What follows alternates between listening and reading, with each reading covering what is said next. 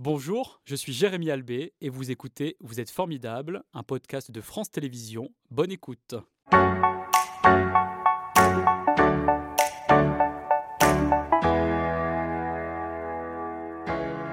Christian Delors, merci d'être avec nous. Vous êtes donc prêtre catholique du diocèse de Lyon ce jeudi 19 octobre. Ce soir, donc à 22h55 sur France 3 Auvergne-Rhône-Alpes, sera diffusé euh, le documentaire auquel vous avez participé, La longue marche des banlieues, qui sera euh, suivi euh, d'un débat présenté par Sandra Méallier. Un documentaire qui revient sur la marche pour l'égalité et contre le racisme. Vous êtes l'un des initiateurs de cette marche, puisqu'à l'époque, en 1983, vous étiez le prêtre de l'église de Saint-Fond, juste à à côté du quartier populaire que l'on voit là, euh, des euh, Minguettes de Vénissieux. Cela fait donc 40 euh, ans cet automne que cette marche a eu lieu, partie de Marseille le 15 octobre. Elle s'est achevée le 3 décembre à Paris. Est-ce que vous aviez conscience à l'époque que vous participiez à un, un moment historique? Non, certainement pas.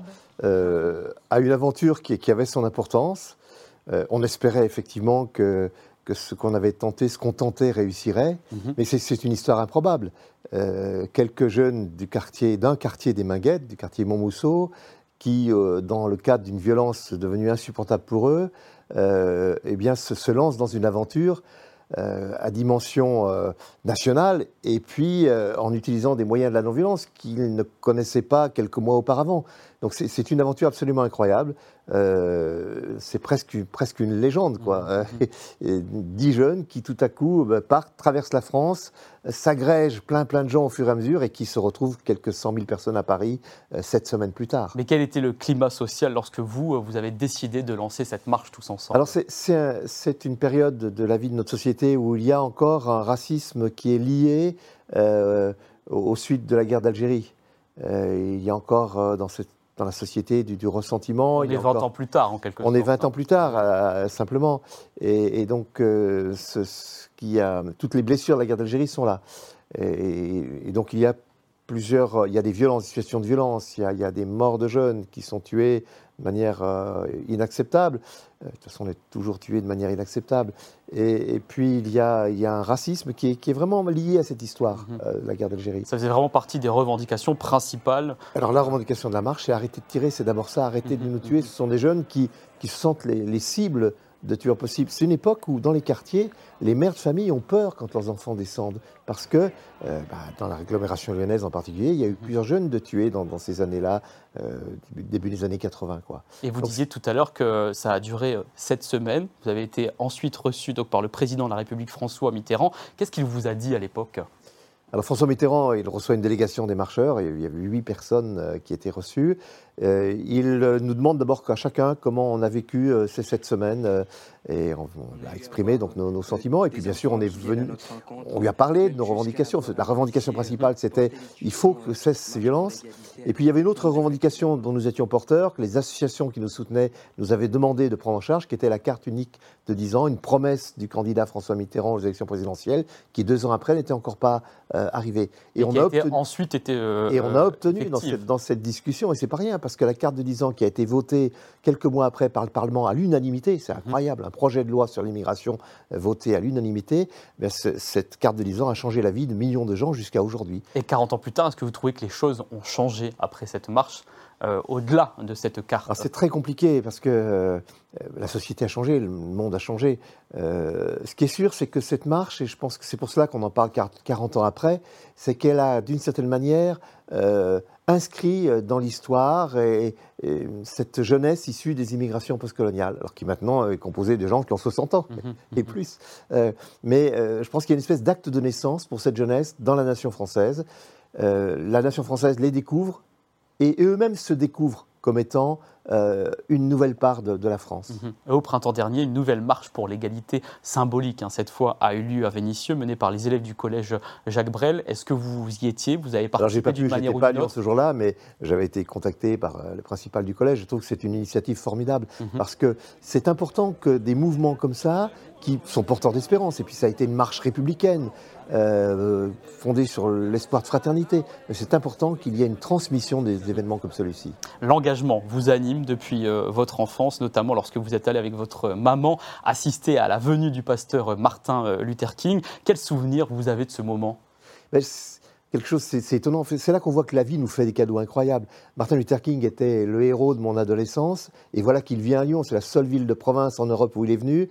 Il, vient à Lyon. Euh, même pas 24 heures, mhm. et, euh, donc en mars 1966, et, je, dis à ma mère, je veux aller l'écouter. C'était à la Bourse du Travail. À l'époque, la Bourse du Travail, c'était un lieu euh, très contestataire. Mhm. Ma mère me dit, bah oui, d'accord, mais je viens avec toi. J'étais un des plus jeunes dans l'Assemblée quand je vois les photos aujourd'hui. Et, de fait, j'entends l'homme qui, pour moi déjà était une figure essentielle et qui va, être, qui va rester jusqu'à aujourd'hui la principale figure qui a, éclairé ma vie. Et vous avez eu cette chance d'avoir quelques échanges avec lui Je lui ai écrit, c'est improbable aussi, je lui ai écrit, je ne savais pas parler anglais, j'ai écrit une lettre sur un papier d'écolier que j'envoie à l'ambassade euh, des États-Unis à Paris, qui a fait suivre à Martin Luther King et Martin Luther King m'a répondu quelques mhm. mois après. Quelles sont les valeurs qui ont toujours euh, motivé vos actions? Je pense que la un grand goût de, l'homme. Je pense que je, suis très habité par des valeurs humanistes qui sont propres d'ailleurs, enfin pas propres, mais qui, sont, euh, qui ont été cultivées dans l'histoire lyonnaise. Mhm. Euh, et qui m'ont été transmises par ma famille, de valeurs chrétiennes, mais humanistes. Je pense que c'est très important ça. Pour moi, la, foi chrétienne, c'est d'abord euh, l'attention à l'homme. Mhm. Et d'ailleurs, quel que soit le lieu dans le monde où l'injustice euh, sévit, vous agissez, notamment lorsqu'il a fallu sensibiliser l'opinion publique sur la guerre de libération du Bangladesh, la livraison de la France d'armes donc au Pakistan, ou encore pour dénoncer la construction d'une base de force de frappe nucléaire dans la région, où vous trouviez tout le courage pour faire cela, parce que notamment vous avez fait plusieurs grèves de la faim. Euh, lorsqu'on sait qu'on s'attaque à des sujets aussi complexes, c'est quand même euh, le pot de terre contre le pot de fer. Mais moi, ce qui m'a toujours euh, dynamisé, c'est la rencontre des gens. Encore aujourd'hui, j'ai 73 ans et je ne cesse de faire des rencontres humaines passionnantes qui, mhm. me, voilà, qui, qui me donnent envie de, continuer à vivre des choses et faire des choses. Et c'est la, la foi qui a toujours guidé Alors c'est inséparable. Pour moi, encore une fois, la, la, foi, elle s'incarne dans, dans, des rencontres. Enfin, euh, la foi chrétienne en particulier. C'est mhm. vraiment la, conviction que Dieu nous rejoint dans notre humanité. Euh, donc ce sont les, ce sont les rencontres qui, me, qui, me, dynamisent. Et puis aussi, et je trouve que c'est important, là, la question de la, transmission. Moi, je m'inscris vraiment dans, cette histoire des, luttes non violentes de, Gandhi à Martin Luther King. Et vous transmettez cette foi, notamment vous l'avez fait pendant de nombreuses années euh, sur euh, France Télévisions et sur France 2 le dimanche entre 1995 et 2010. Est-ce que vous trouvez que les médias traitent correctement aujourd'hui le rôle des religions dans la société contemporaine? Écoutez, les médias, vous savez mieux que moi, c'est un univers immense donc mhm. euh, il y a médias et médias. Et aujourd'hui, en plus, il y a tous ces nouveaux médias que, sont les réseaux sociaux et qui sont en mhm. train de tout bouleverser au niveau d'une information juste euh, et qui, permet la distance. Euh, je pense que c'est surtout que la, société française a un problème avec, avec le fait religieux à cause d'une histoire compliquée entre l'Église catholique et la République pendant longtemps, mhm. et aujourd'hui une histoire qui devient compliquée entre la République et l'islam. Donc la, France, sans doute, se distingue des autres pays qui nous entourent, comme l'Allemagne ou la Grande-Bretagne, parce que nous ne savons pas gérer ce... Il y a toujours la peur que, les religions euh, sortent de, leur, euh, de leurs frontières mhm. et, empiètent sur... Euh, Mais vous, quelle vision de la religion catholique vous avez? Alors moi, je suis un des enfants du Concile Vatican II et je, je, euh, je, goûte un bonheur extraordinaire à chaque jour depuis que le pape François est notre pape, mhm. euh, parce que pour moi, il est, oui, il est, il est le, euh, le continuateur de, de, ce, du pape qui a, qui a, beaucoup impressionné ma jeunesse, qui était le pape Paul VI. Et vous trouvez qu'elle fait suffisamment aujourd'hui pour intéresser la nouvelle génération, cette Église catholique C'est compliqué. Alors, l'Église catholique, elle est mondiale, et selon les pays, c'est pas la même chose. Mhm. ici, ce qui est sûr, on est dans un une situation de déchristianisation qui est, abyssale, qu'on ne pouvait pas imaginer. Moi, quand j'étais jeune, 80% euh, des Français se reconnaissaient chrétiens. Euh, aujourd'hui, les chrétiens sont minoritaires dans la société française. La culture euh, liée à cette histoire chrétienne est en train de disparaître, mhm. ce, qui est, qui est, douloureux et, un peu effrayant, parce que moi je crois que cette culture, elle est porteuse justement de, de la défense de la dignité de l'homme. Et ce dialogue aussi interreligieux est très important pour vous.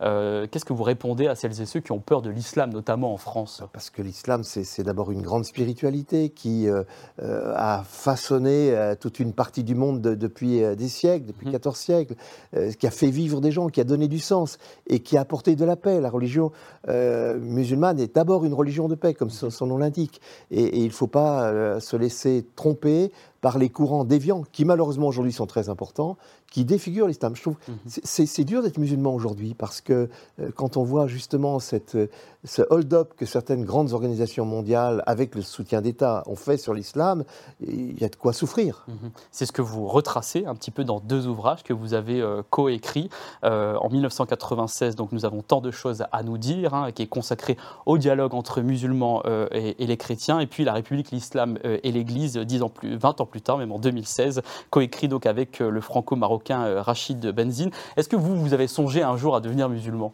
Non, euh, c'est... Euh, moi, je suis trop attaché à la personne du Christ, et c'est ce que beaucoup de jeunes musulmans ou d'autres mhm. musulmans plus anciens m'ont demandé souvent. Pourquoi tu n'es pas musulman? Tu connais bien l'islam? Et, je leur dis, j'ai un infini respect pour, pour l'islam, mais pour moi, l'attachement au Christ est, est tellement essentiel qu'il n'est pas possible. Et puis, c'est c'est la religion de ma mère. Mmh, mmh. Je, dois tout à ma mère, donc euh, ça serait impensable que, je change de religion. Alors une dernière question avant de passer euh, à la suite. Lors de la dernière élection euh, présidentielle, vous avez tiré la sonnette d'alarme, car selon une étude de l'IFOP pour le quotidien La Croix, si on cumule donc les scores de Marine Le Pen, d'Éric Zemmour et de Nicolas Dupont-Aignan, il y a 40% des catholiques pratiquants qui ont voté pour l'extrême droite au premier tour. Vous vous dites justement qu'un vote d'extrême droite est incompatible avec la foi chrétienne. Pourquoi? Ben Parce que l'extrême droite, c'est tout toujours l'exclusion de l'autre. C'est ce qui caractérise l'extrême mhm. droite. C'est de désigner un autre comme étant un danger. Donc désigner un autre humain ou d'autres humains comme étant des dangers pour nous. Et ça, c'est absolument contraire à, notre foi chrétienne. Mhm. Et je pensais à la foi juive et à la foi musulmane et, à d'autres. Et, aux convictions humanistes. D'ailleurs, parce que moi, je suis très attaché aussi à l'idée qu'il y a des hommes et des femmes qui ne se disent pas croyants, qui ne sont pas croyants en un, en une réalité supérieure, mais, mais qui ont une, la foi, le souci de la dignité de l'homme. Je pense à un homme comme Albert Camus, qui pour moi est aussi une, des lumières sur ma route. Mhm.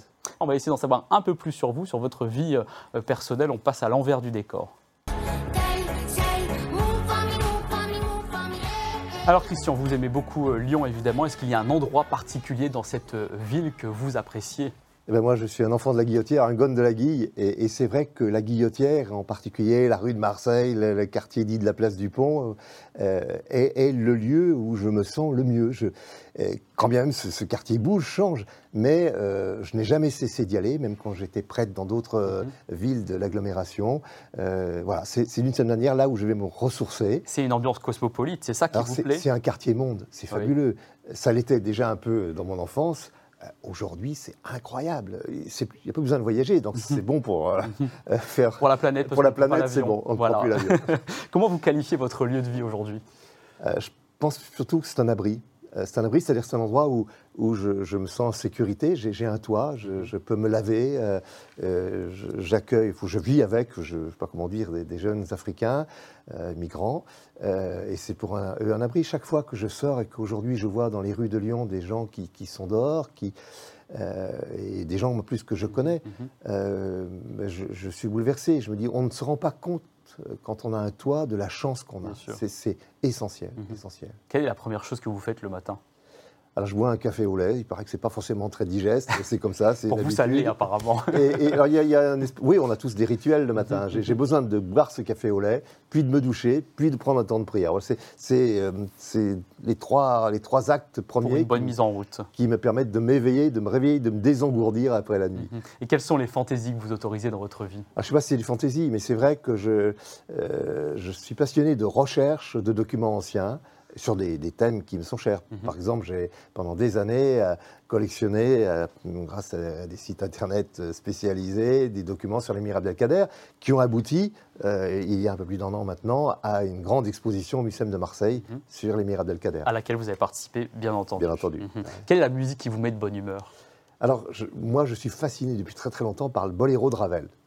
Euh, qui est interminable, mais c'est pour ça qu'on l'aime, le boléro de Ravel. Parce que ça nous relance, et je trouve que c'est le mouvement de la vie, quoi. Mhm. Quand on, et cette on va pas bien, ce rythme... Euh, quand on va pas bien, et puis il y, a aussi une dimension euh, universelle, enfin, c'est une musique qui, est arabo-andalouse par certains aspects, quoi. ce qui est étonnant déjà pour, pour le moment où elle est, pour les posée. Mhm. donc voilà, c'est un... Ça, ça, me redonne j'ai l'impression qu'on peut toujours rebondir grâce, à, grâce à cette Exactement, et on ne s'en lasse pas de l'écouter, mais on va l'arrêter parce que sinon on est parti pour au moins un quart d'heure, 20 minutes. Quel livre a bouleversé votre vie? Ah, Très certainement, quand j'y pense, au journal d'Anne Frank. parce que ben, je l'ai lu quand j'étais adolescent. C'était mhm. l'histoire d'une adolescente qui est claustrée pendant deux ans, qui écrit son journal. et, je, en la lisant, je m'identifiais à elle, même si je n'ai pas heureusement connu la tragédie qui a été la sienne.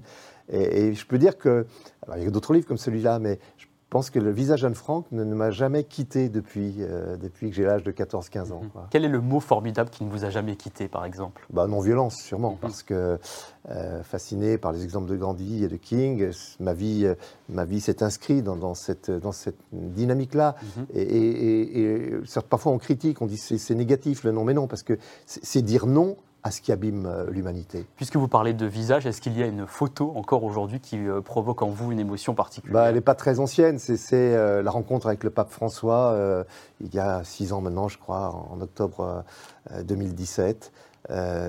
cet homme que, j'admire infiniment, avoir m'être retrouvé devant lui, je, n'ai rien pu faire d'autre que lui baiser la main. Mhm. en général, on est sidéré quand on admire quelqu'un.